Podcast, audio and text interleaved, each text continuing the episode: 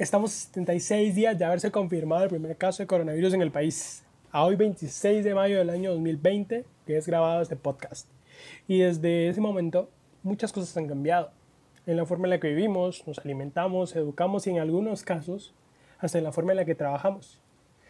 Pero esta transición abrupta puede provocar cambios en nuestra percepción del sentido de la vida.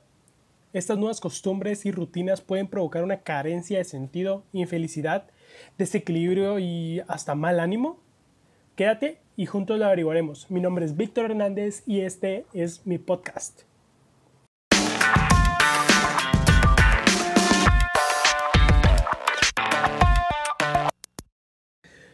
Para iniciar me gustaría eh, definir lo que es una cuarentena.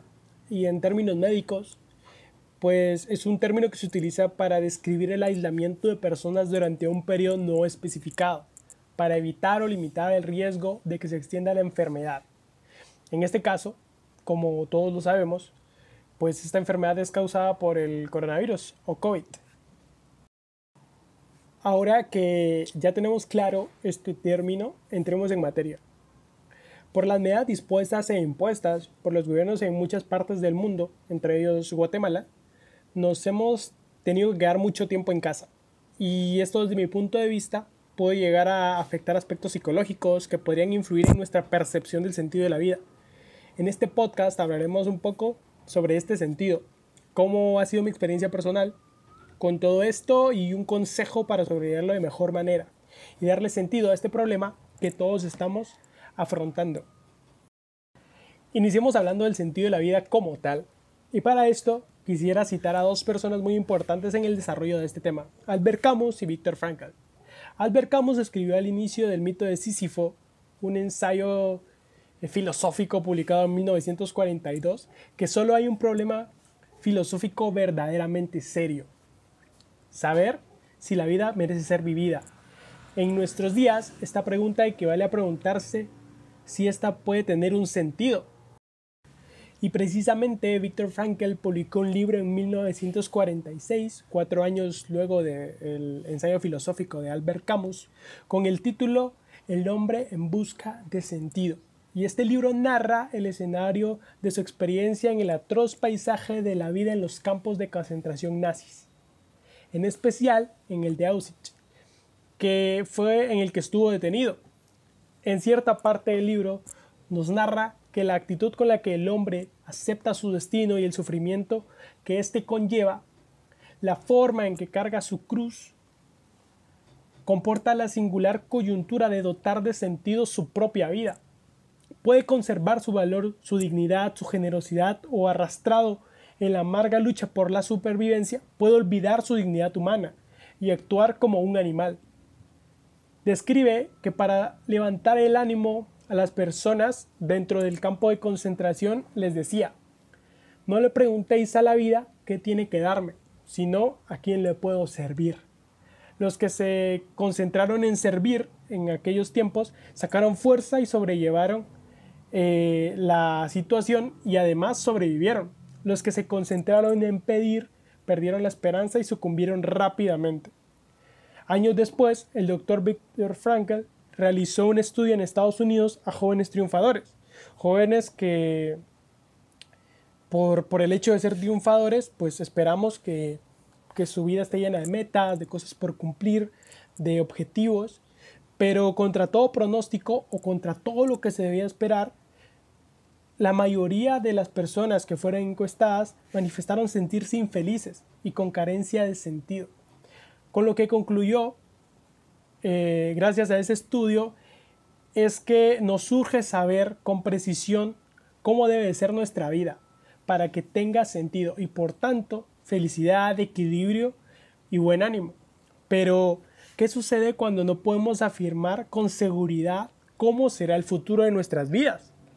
Esto es lo que está pasando actualmente con la cuarentena y el desarrollo del COVID.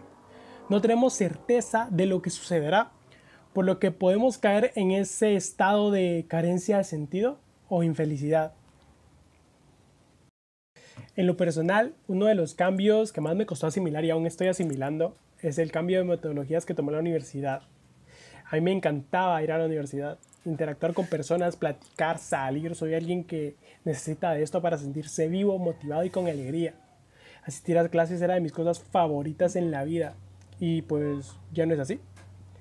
Y he tenido que adaptarme a los nuevos modelos educativos. Gracias a Dios, el personal y en especial la docencia universitaria ha sido muy receptiva y comprensiva con estos cambios que nos, que nos afectan y afectaron a todo el sistema educativo en general. Pero, ¿saben qué es interesante? Cuando estaba escribiendo el guion de cómo se estructuraría la información en este podcast y leí la experiencia que les acabo de compartir, encontré algo que me sorprendió. Y es que no elegí ninguna experiencia que involucrara a, alguien más todo se basó en mí, en cómo me siento, en cómo me está costando asimilar las cosas. Todo se basó en mí. Entonces lo, lo, que me llevó a pensar que no será que ese sentimiento de vacío, de carencia de sentido que sentimos nosotros en esta situación también podría cambiar con lo que el doctor Víctor Frankl le proponía a sus pacientes en Auschwitz.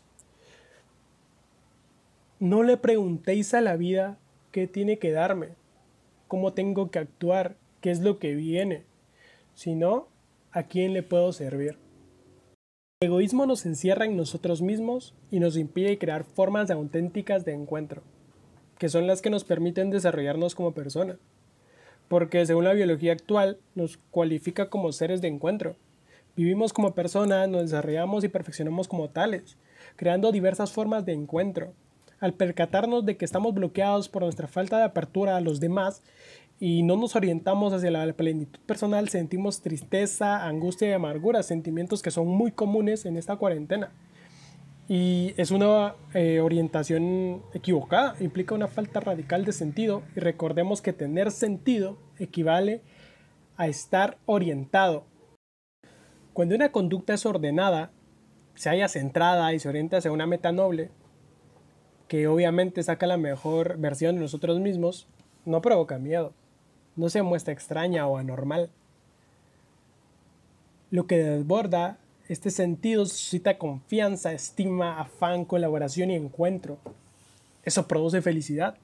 ¿No será que para frenar los efectos secundarios psicológicos que están provocando estas medidas de contingencia que los gobiernos están tomando, hay que orientar nuestras frases al servicio hacia los más necesitados? Hay que centrarnos en la necesidad de nuestro prójimo, para que así tener sentido equivalga a estar orientado. Te dejo que lo medites. Recuerda, mi nombre es Víctor Hernández y este fue mi podcast.